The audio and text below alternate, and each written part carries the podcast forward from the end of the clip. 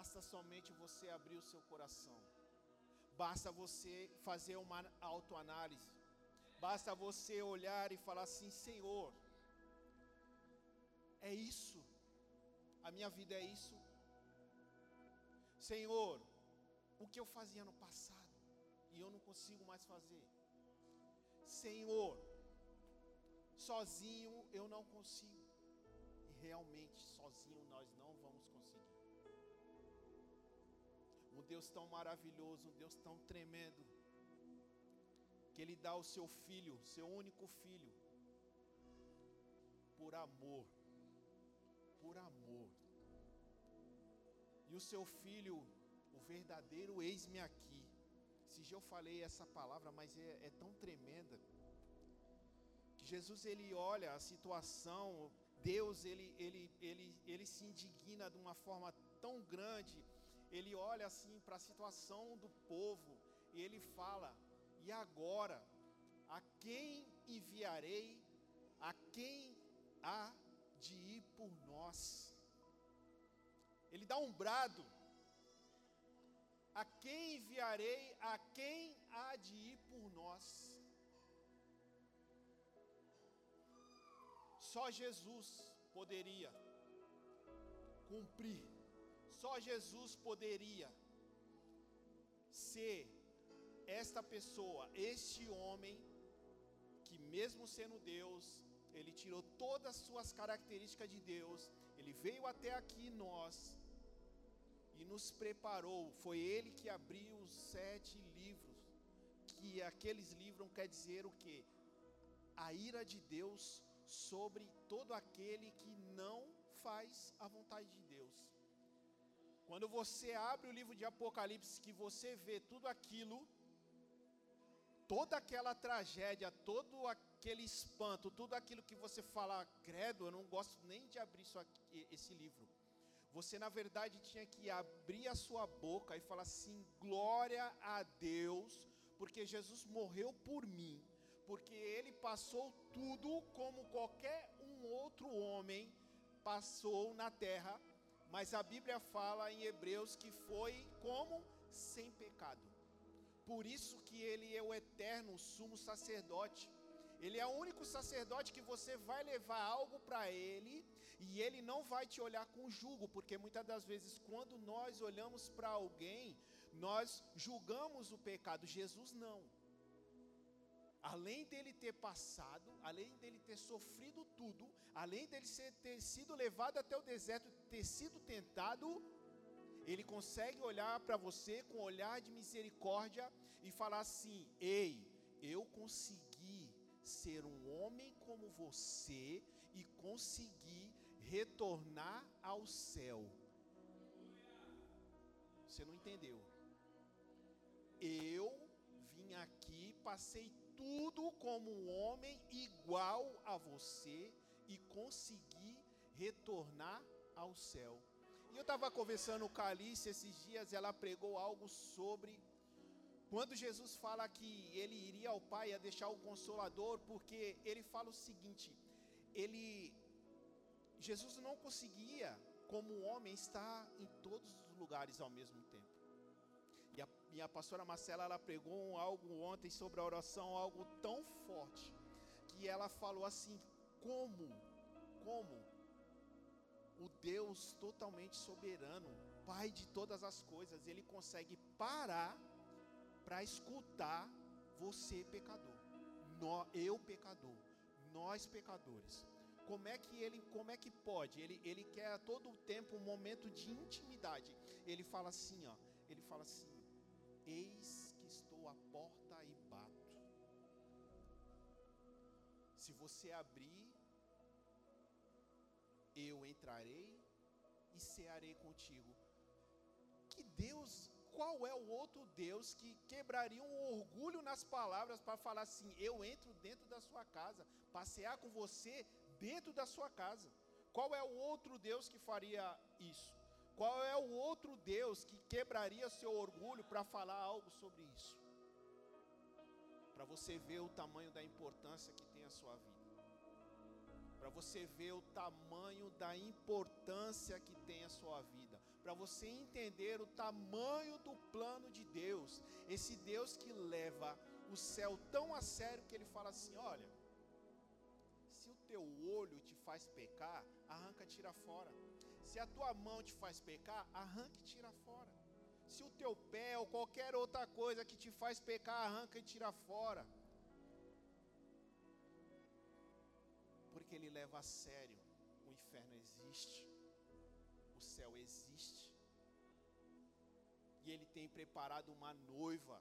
Ele tem preparado um povo. Ele está embelezando. Nesse momento agora, você, as suas vestes espirituais estão sendo embelezadas. Você, a partir do momento que você tá, entrou aqui dentro e essa palavra ela está entrando dentro do teu coração, o confronto de Deus já começa a entrar. O, o evangelho, quando ele entra dentro do coração do homem, ele começa a fazer um estrago. Porque o homem era incapaz de fazer algo, ou bolar alguma palavra, ou fazer algo que conseguisse confrontar outro ser humano. O ser humano ele consegue entender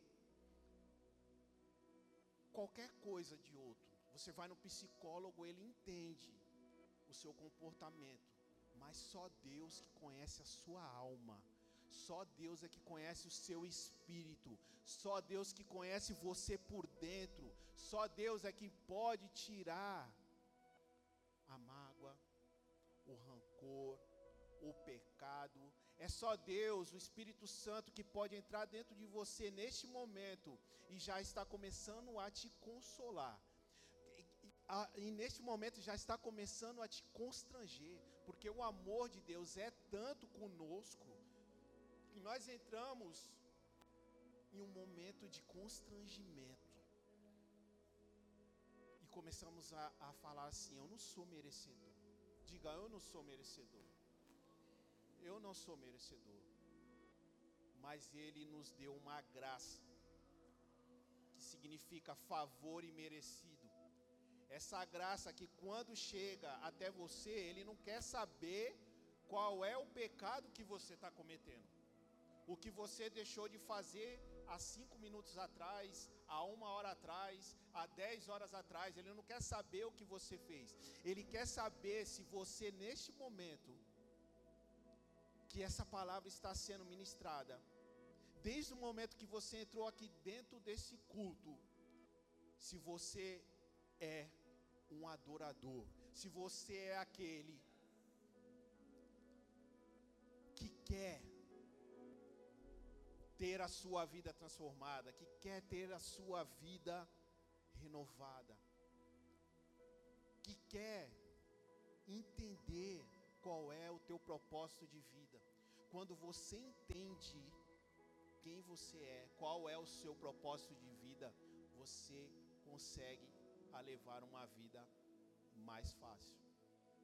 Quando você puxa a sua identidade. Hoje tem muitas pessoas que estão fugindo da sua própria identidade real. Mas você tem uma identidade, aquela que Deus te deu. Isso daí você não pode fugir. Essa é sua característica. Deus colocou dentro de você. E você é alguém sobrenatural. Você é alguém único. Você é alguém único. Não há ninguém como você. É por isso que você está aqui.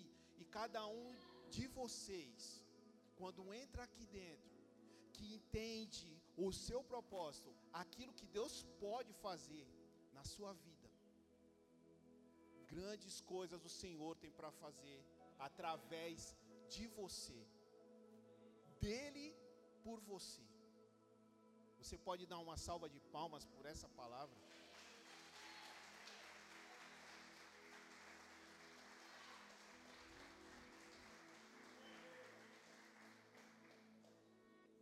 A palavra do Senhor, ela está em Juízes capítulo 6, versículo 11. Uma palavra conhecida.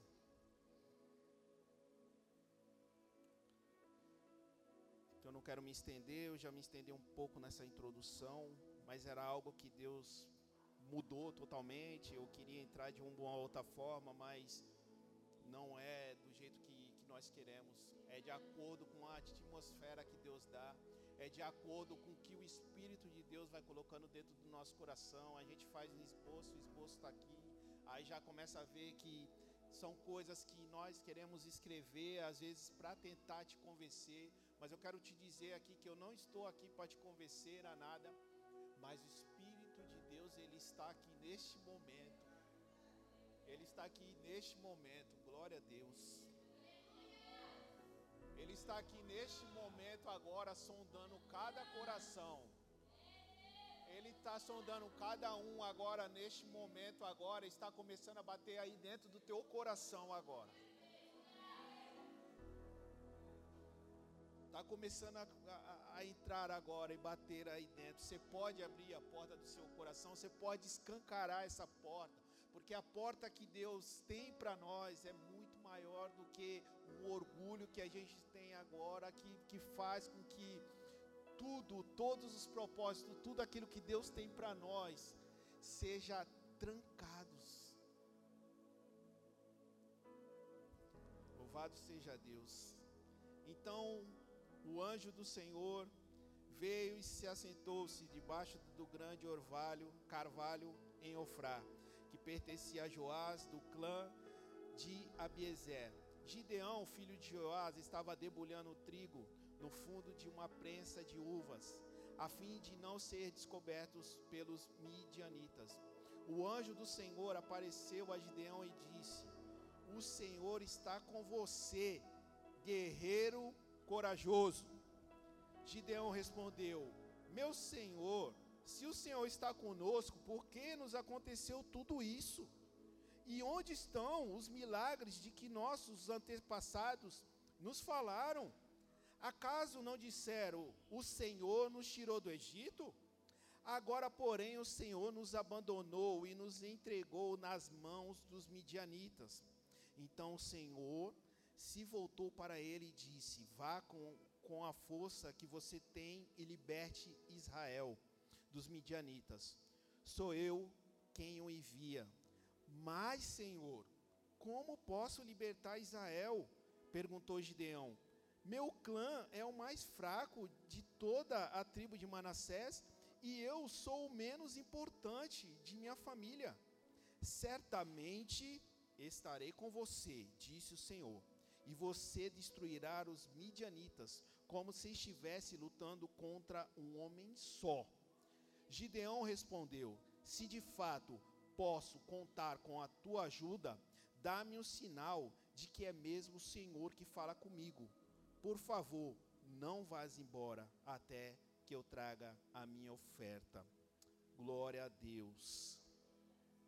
Pai, em nome de Jesus, nós, Senhor, te pedimos nessa noite que tire, Senhor, todas as comissões dos ouvidos agora. Que abram o entendimento, Senhor, de todos que estão aqui nessa noite, Senhor.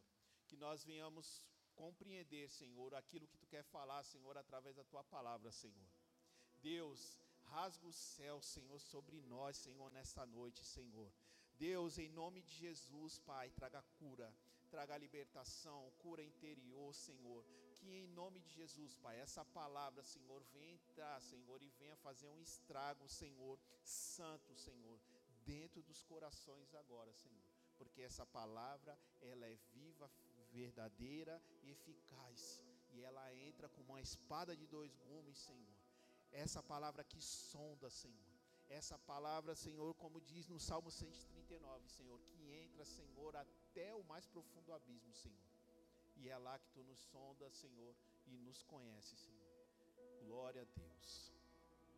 Essa é uma palavra que fala sobre Gideão.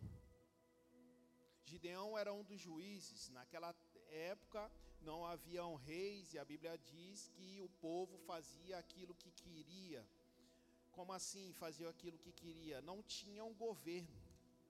E todo lugar que não tem um governo, todo lugar que não tem alguém que se posicione a liderar, to, todo lugar que você vê que não há ninguém que, que, que tome a frente, ela vai ser algo que vai virar uma bagunça.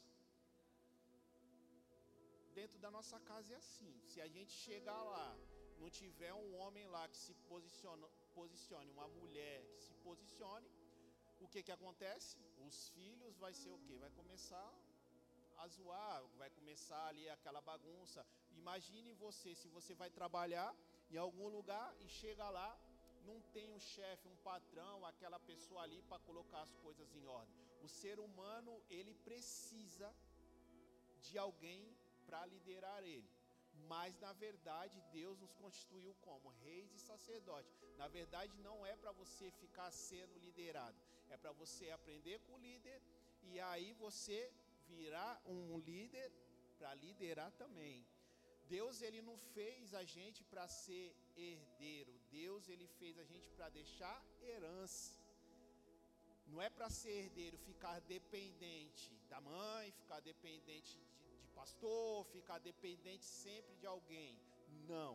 Ele nos chamou para deixar herança, ou seja, para construir os nossos sonhos, para construir as nossas riquezas, para construir muitas coisas e que deixar um legado. Para isso que nós somos o que? Líderes. Para isso que Deus nos chamou como líderes. Então, ele chama, eh, ele vê a situação de Israel. Israel naquele momento fez o que era mal diante do Senhor. Israel naquele momento trouxe para dentro do povo o que? Idolatria. Idolatria é algo que Deus ele detesta. Idolatria no Velho Testamento, Deus ele trata isso como prostituição.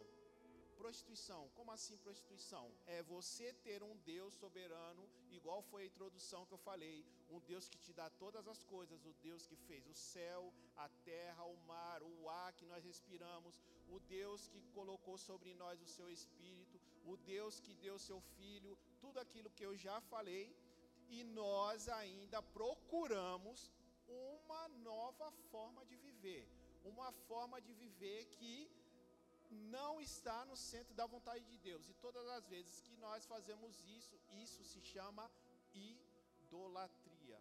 Deus te criou com um propósito, Deus te criou de uma forma, uma maneira para viver. E todas as vezes que você sai disso, você fala assim: Deus, olha, é o seguinte, esquece quero viver minha vida, minha vida é essa. Amém. Ele te deu um livre-arbítrio. Porém, os cristãos, todo aquele que fala assim: Ei, Senhor, eu levanto a minha mão diante de ti e eu aceito a tua palavra. A pessoa tem aquela mania de falar o quê? Eu aceito a Jesus. Não, você não aceitou Jesus. Você aceitou a palavra de Deus. Ah, por, quê? por que eu estou querendo falar isso? Que é muito fácil falar assim: Jesus, eu te aceito. Mas quando a palavra de Deus começa a entrar dentro da tua vida, aí você vai ver que não é bem assim. Porque tem muita coisa dentro da palavra de Deus que vai ao nosso encontro e começa a o? A nos confrontar. Ou seja, tudo aquilo que a gente cometia lá no mundão, tudo aquilo que era pecado que nós não sabíamos, porque nós éramos cegos. Nós éramos cegos de entendimento, como diz como diz na quinta-feira a, a Poliana, na abertura do culto, que, que o Deus desse século, ele cegou o entendimento das pessoas. Ou seja, a gente não, não sabia o que estava fazendo. Mas Deus nos chamou das trevas para a sua maravilhosa luz. E quando nos chamou para a sua maravilhosa luz, tudo aquilo que era pecado, a gente começou a falar: nossa, não pode fazer isso. Não, não é que não pode fazer você foi liberto. Quando você saiu das trevas e veio para, a maravilhosa luz, tudo aquilo que você fazia lá, lá no passado passou a ser em vão. E agora você tem uma nova identidade, agora você tem uma nova vida em Cristo. Aqui foi o que aconteceu com eles. Eles tinham uma nova vida, Deus já tinha tirado eles do Egito.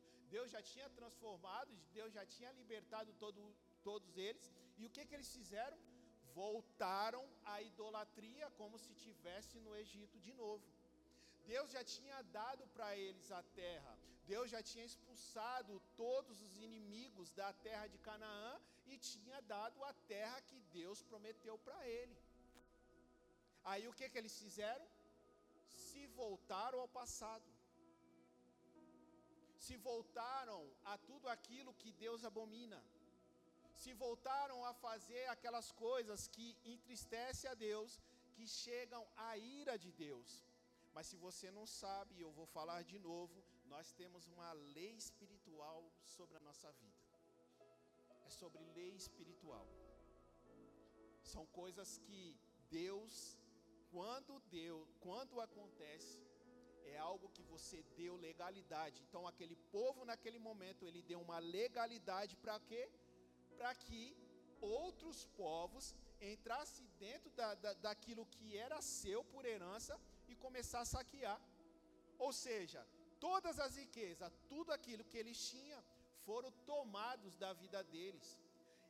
Esse povo midianita, ele chegava lá e eles eram tão cruéis que diz que eles tinham que ficar escondidos, porque se ele vesse alguém no momento que ele chegava lá para saquear toda Israel, se ele chegasse lá e visse algum israelita, algum judeu, eles matavam eles molestavam, ele fazia aquilo que eles queriam.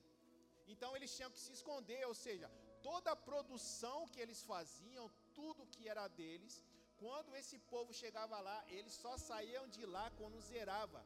A Bíblia fala que nem comida para eles eles deixavam. Ou seja, era uma devastação. E hoje, olhando para os dias de hoje, quantas pessoas andam dessa forma? plantam e não colhem. Quantas pessoas que buscam algo e não conseguem realizar. Quantas pessoas que hoje estão vivendo como eles. Quando vê uma situação, vai lá e se esconde. Quando vê o inimigo chegando, ao invés de enfrentar o inimigo, ao invés de se posicionar contra o inimigo, vai lá e se esconde. É isso que a gente está vendo.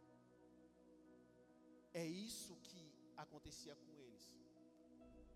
Porque o entendimento deles, através daquela, daquela idolatria, daquilo que, que estava acontecendo na vida deles, fez com que eles se retraíssem. Ou seja, ele tem o Deus de milagre, o Deus que abriu o mar, o Deus que livrou a toda a família dele. Mas, a partir desse momento, o entendimento deles cegaram e eles ficaram sem solução, inconsoláveis, ele não tinha esperança. Hoje a gente vê um mundo como sem esperança. Hoje é um mundo que vem uma pandemia, aí acaba a pandemia e a pessoa fica perguntando: o que, que vai ser a próxima agora? E agora? E agora?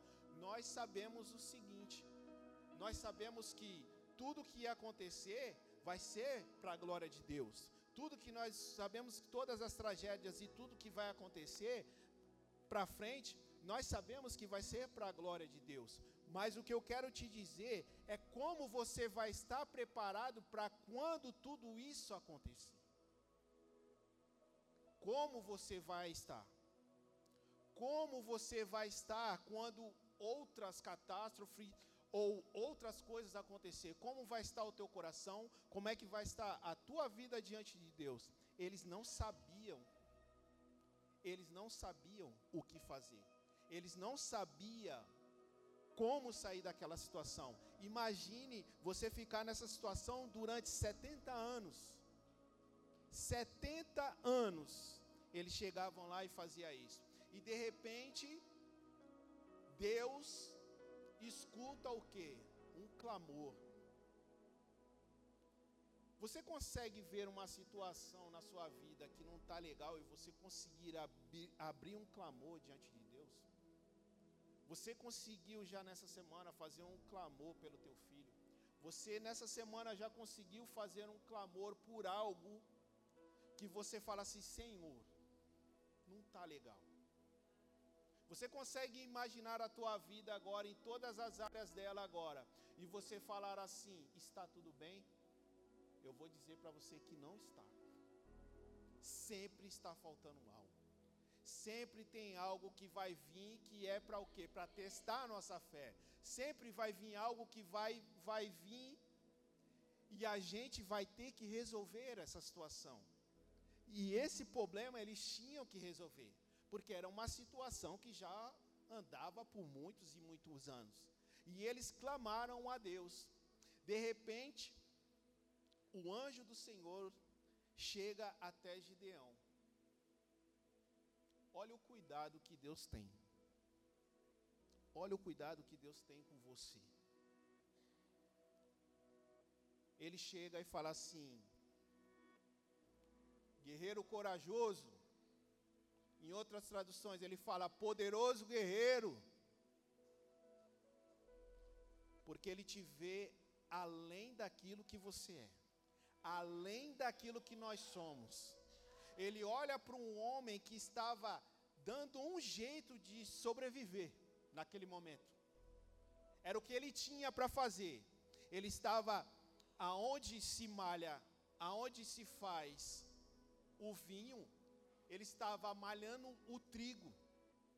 Ou seja, sua colheita naquele momento era muito pequena e ele tinha que fazer tudo escondido, porque de repente, se viessem os inimigos, iam ver aquilo que ele estava fazendo.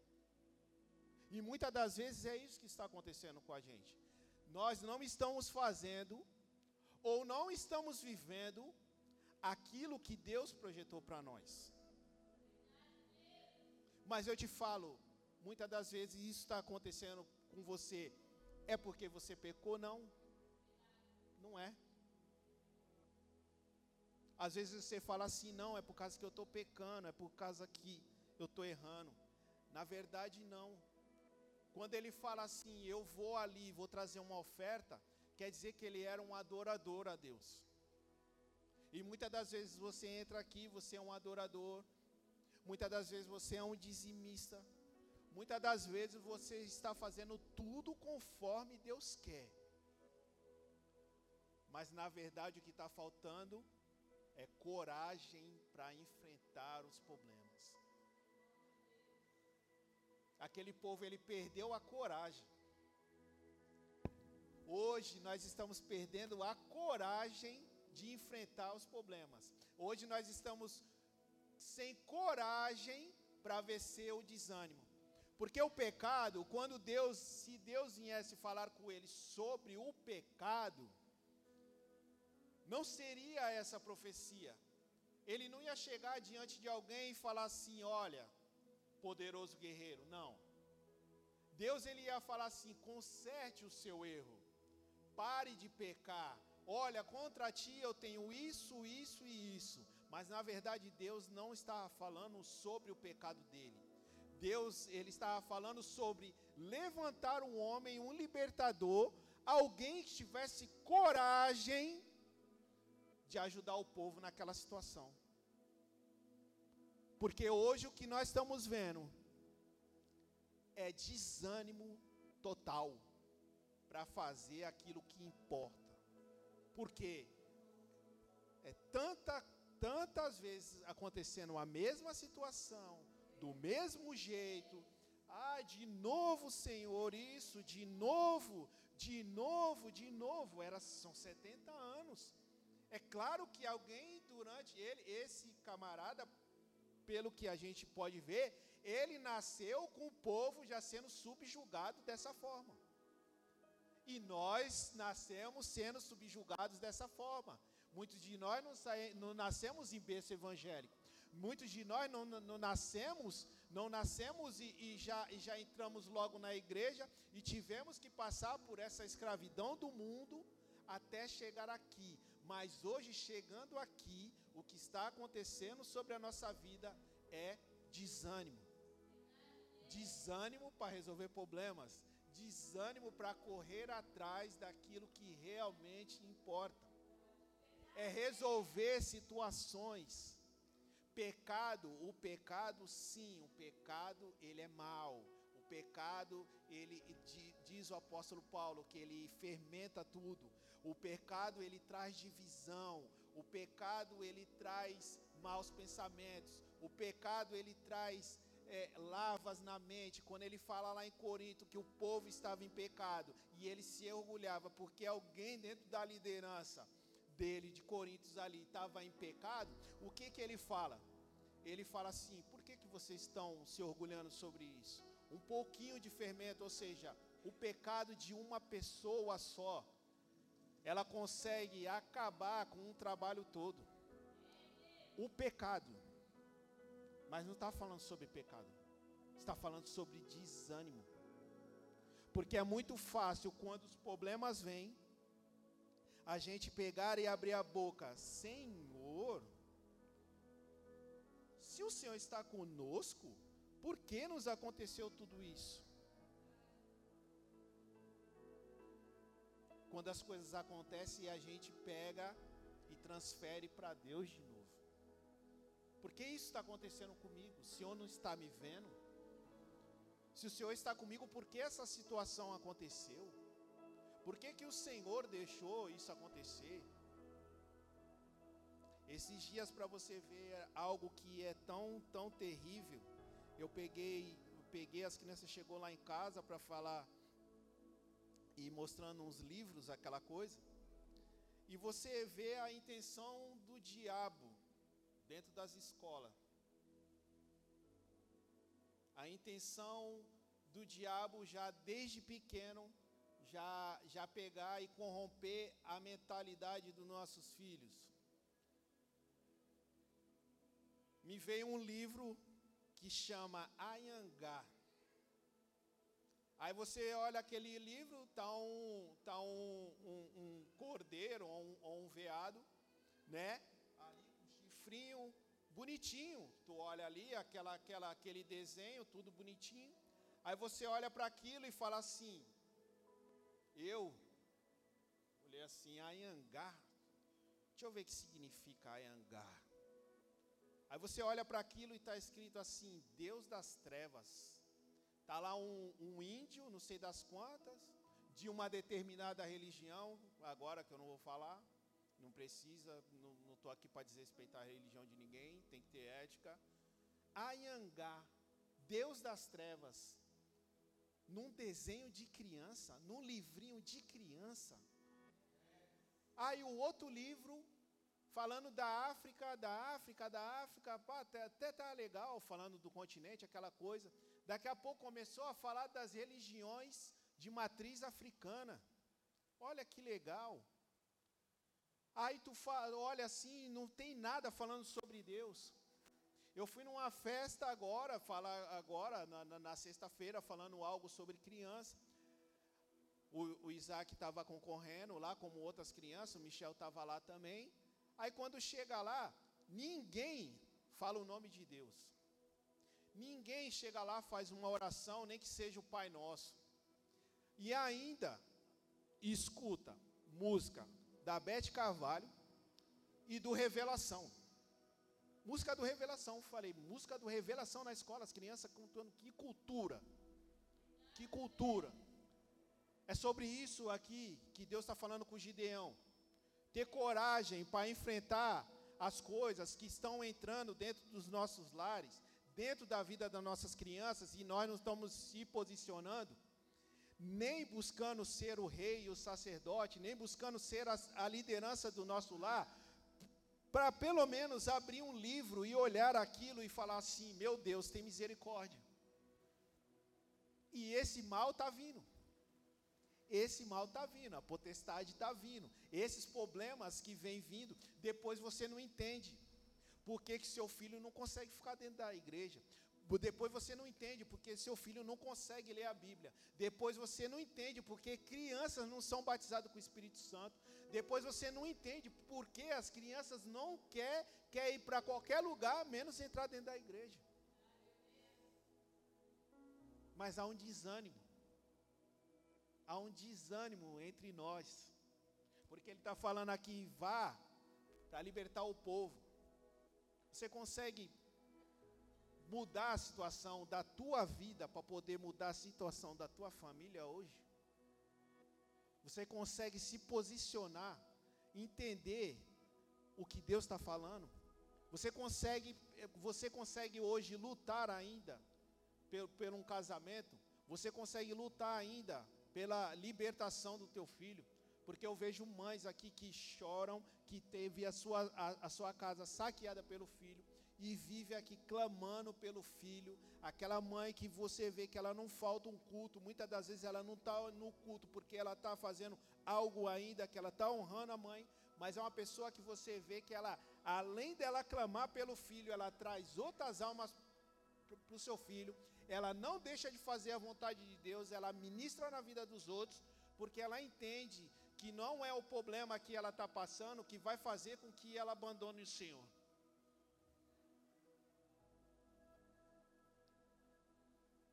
Nós não podemos abandonar. Nós não é tempo de desanimar. É um tempo da noiva se posicionar. É tempo da noiva é, é, ligar suas lamparinas. É tempo, é tempo de nós, de nós nos posicionarmos e, e, e falarmos assim: Deus, Deus, eu abro um clamor, porque hoje não atingiu a minha família, hoje não atingiu o meu filho, mas amanhã, do jeito que está, vai. A gente precisa abrir um clamor contra o governante, contra o presidente, a favor do presidente da República, a favor dos nossos governantes, porque toda autoridade é constituída por Deus, é por isso que nós temos, ah, mas eu não gosto dele, eu não votei nele, não é quem eu queria que estivesse lá, mas Deus colocou ele lá, tem um propósito. Nós precisamos, porque nós precisamos que ele tire a confusão que está lá. Que ele saia daquela confusão, que haja luz dentro da mentalidade dele, para que ele não venha colocar essas cartilhas dentro da escola. É a favor dos filhos, é a favor da família, é a favor de um bem maior. É sobre isso aqui que ele está falando, poderoso guerreiro. Poderoso guerreiro. Cadê os poderosos guerreiros? Tem poderoso guerreiro aqui?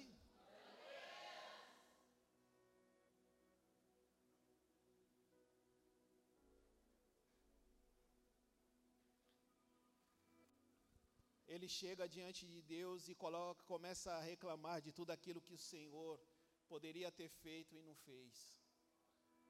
E o Senhor fala assim: Não, vá, vá com essa tua força mesmo. Ele se mostra cansado, ele se mostra exausto, ele fala assim: Eu vou ter que fazer isso de novo, eu vou ter que pegar e, e, e ter que correr atrás. Ele falou: Vá com essa pouca força libertar meu povo. Aí ele pega e fala assim: Mas eu sou. Começa a dar desculpa. Eu sou o menor da minha casa, o meu clã ninguém conhece. Síndrome de inferioridade é o que mais vem acontecendo. E o que é a síndrome da inferioridade? É você sempre se colocar abaixo de outra pessoa. É quando você faz alguma coisa e chega aqui em cima aqui, você quer um reconhecimento. Você quer um reconhecimento, você chega aqui, vamos supor que eu chego aqui para pregar, eu quero um reconhecimento, eu quero que depois vocês chegam lá no, no, no, grupo e fala que foi uma benção, aquela coisa toda, porque senão eu vou desanimar e não vou vir pregar mais. A pessoa se apresenta aqui numa adoração, ou se apresenta em qualquer coisa que vai fazer aqui dentro da igreja, e ela quer o que? Ser reconhecida. É uma pessoa invejosa. Quem tem síndrome de inferioridade, ele é invejoso, ele não consegue ver o, o progresso do outro. Ele sempre vai, vai, vai elogiar outra pessoa, mas quando ele olha para ele mesmo, ele fala assim: não, comigo não dá. Ele colocou tanta desculpa para fazer algo que era para Deus, ele conseguiu se limitar. Ele conseguiu porque ele não é reconhecido. Quantas das vezes a gente vê, ou a, a pastora Marcela falou ontem algo que foi muito forte falando sobre isso, que pessoas que não entram mais dentro da igreja porque simplesmente não deram paz do Senhor para ela, porque não abraçaram, porque de repente não fizeram aquilo que ela queria naquele momento. Será que Deus está ligando para isso? Será que, será que o propósito de Deus na tua vida não é muito maior do que qualquer coisa que você possa estar passando agora? Será que a tua vida, você não ir para o inferno, será que não é muito mais importante você conseguir entrar aqui dentro, aqui adorar a Deus aqui, porque uma pessoa de repente falou mal de você, ou, ou porque de repente essa pessoa não, não, não, não te abraçou, não te deu a paz do Senhor, não falou com você e você nunca mais entra aqui dentro? É muito mais do que isso. Ah, não falou comigo. Ah, eu queria que ela viesse aqui, eu queria que ela viesse me, se retratar. Por que você não se retrata? Por que você não chega até a pessoa e vem pedir perdão? Por que, que você, por que, que você não muda essa situação? Por que, que você não sai desse, desse, dessa síndrome de inferioridade e para de dar desculpa daquilo que você sabe, o que Deus tem para a tua vida? Sabe o que Deus tem para a vida, mas não consegue se desbloquear mais. Não consegue se desbloquear dentro da igreja. Ou seja, uma igreja pródiga dentro da igreja. Filho pródigo dentro da igreja, não é filho pródigo que saiu fora da igreja e ficou e está lá fora e de repente o Senhor chamou para voltar. São filhos pródigos, pessoas pródigas dentro da igreja, pessoas que não evoluem dentro da igreja porque a síndrome da inferioridade não deixa. Inferior. Inferior. Esse dia eu estava falando com a minha mãe, e eu falando com ela, e é forte. Eu, e eu comecei a conversar com ela sobre algumas coisas que aconteceram na minha vida toda. Quem foi para o encontro com Deus sabe um pouco do meu testemunho, aquela coisa. E ali eu comecei a me retratar com ela, porque ela, ela não sabia das coisas que aconteceu comigo. Porque ela tinha que trabalhar, porque meu pai era esse líder que estava dentro de casa, que não conseguia tomar conta da situação. Mal trazia a provisão, chegava bêbado dentro de casa, minha mãe tinha que ficar com toda a parte de, de, de cuidar dos filhos da casa e ainda saía para trabalhar. Não tinha liderança dentro de casa. A minha irmã pegava e ia namorar, o meu irmão era alguém que era mais sensato, que ia para a escola, e eu ficava sozinho. E você ficar sozinho dentro, daí, dentro de casa, você fica vulnerável. Eu quase, ó, perdão a palavra, muitos não sabiam, eu quase entrei no homossexualismo por causa de brincadeiras de infância. Por causa de brincadeiras de infância. Por causa de brincadeirinha de menino com menino, brincadeirinha de menino com menina, quando eu era na, na minha infância. Que poderiam hoje eu ser, hoje está aí por causa daquilo que foi lá na infância e foi ia, e poderia ter se estendido até o dia de hoje. Eu poderia estar nisso hoje. Aí eu falei para ela, ela falou, eu não sabia. Eu falei, então, a senhora não sabia disso. A senhora não sabia que o Vando pegou subiu em cima de mim e falou que ia me dar um tiro na, na, na, na minha cabeça. Se eu não parasse de, de, de, de, de bagunçar. Era o meu padrasto. Pegou uma arma, colocou na minha cabeça e falou, vou te matar se tu não parar de bagunçar.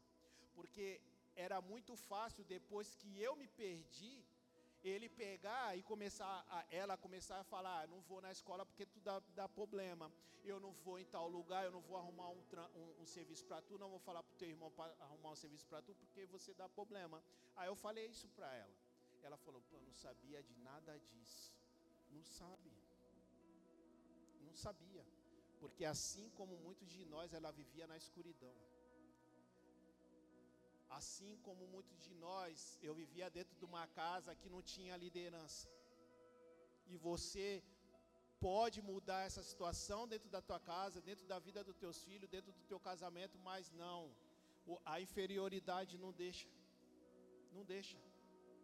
Não deixa. Você não quer mudar. Não quer se acertar o teu casamento. Você quer continuar teu casamento da maneira que está e isso você pode ter certeza que vai acarretar na vida do teu filho. Vai acarretar assim como acarretou na minha vida. Quantas pessoas aqui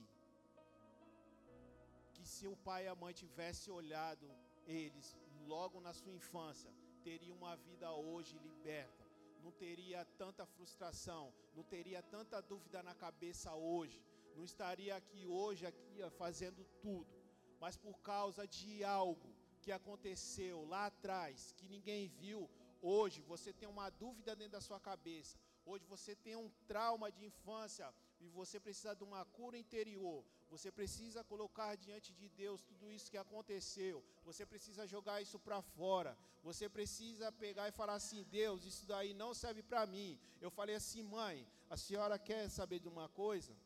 Eu superei todas as expectativas humanas porque Deus quis isso para mim.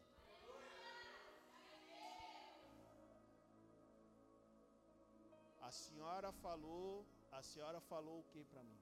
Que não gostava de mim buscar na escola. Eu fui o filho que mais estudei e ainda iniciei uma faculdade. A senhora falou que o meu irmão não era para arrumar um, um serviço para mim, porque ia chegar lá eu ia abandonar esse serviço. Eu sou deles que mais tempo tem de carteira assinada. Eu fui o único dos filhos que não precisou que a mãe desse uma casa para ele porque toda a expectativa humana que ela tinha sobre a minha vida, Deus falou assim: não é nada disso. Esse dia, esses dias eu estava dentro do Uber e uma mãe entrou e falou assim: Nossa, tem uns filhos que é uma benção, agora tem outros, né, irmão? Eu falei assim: É, é isso mesmo. Aí o sangue esquenta. Eu falei: É isso mesmo, é isso mesmo. Sabe por que, que tem pessoas diferentes dentro da tua casa? Porque a acepção de pessoas ela, ela já tem que ser é, quebrada dentro de casa. Porque nós temos isso. A gente só quer ficar com as pessoas legais. Mas aquelas que dão trabalho, a gente não quer. Mas a gente não quer saber o que foi que aconteceu com essa pessoa lá no passado, para entender por que, ela é daquela maneira. Aí quando Jesus ele chega naquela mulher adúltera e fala com ela, ele entendeu o que, que tinha acontecido na vida daquela mulher, porque Jesus é que conhece a alma da gente. Jesus é que conhece. E tem muitas pessoas que pegam, se posiciona e conseguem entender, interpretar a mente de Cristo e falar assim: Ele é assim, falta cura interior, falta liberar perdão, falta arrancar todo esse mal que está dentro do coração dele, falta ele liberar, falta ele pegar e jogar esse lixo que está dentro dele para fora. Falta ele pegar e falar assim: Eu quero mudar. Ei, poderoso guerreiro, é você mesmo. É você, poderoso guerreiro. É você que pode se libertar. É você que pode mudar situações de outras pessoas. Você acha que é legal eu chegar aqui e falar sobre isso? Você acha que é legal não ser o melhor filho? Você acha que é legal? Não, não é legal. Aí eu falei para aquela mulher, senhora, a acepção de pessoas começa dentro de casa. Você querer só os cordeirinhos, só, só as melhores pessoas. Porque assim, ela falou assim: não, porque tem uma filha minha que já fez faculdade, já fez isso, já fez aquilo, não sei o quê, e pá, mas essa aqui não quer. Eu falei assim: sabe o que, que acontece? É que tem muita mãe, muito pai que quer o quê? Que quer viver a vida deles no filho. Ah, mas eu acho que ela não tem jeito não. Eu falei: não, então, eu acho que tem jeito sim, não desacredita dela não. Não desacredita dela não, sabe por quê? Porque Deus ele fala: ainda que a mãe esqueça, eu não esquecerei de ti ainda que alguém tenha esquecido de vocês, ainda que algo faltou na vida de vocês, Deus ele não esquece de vocês. Basta abrir um clamor.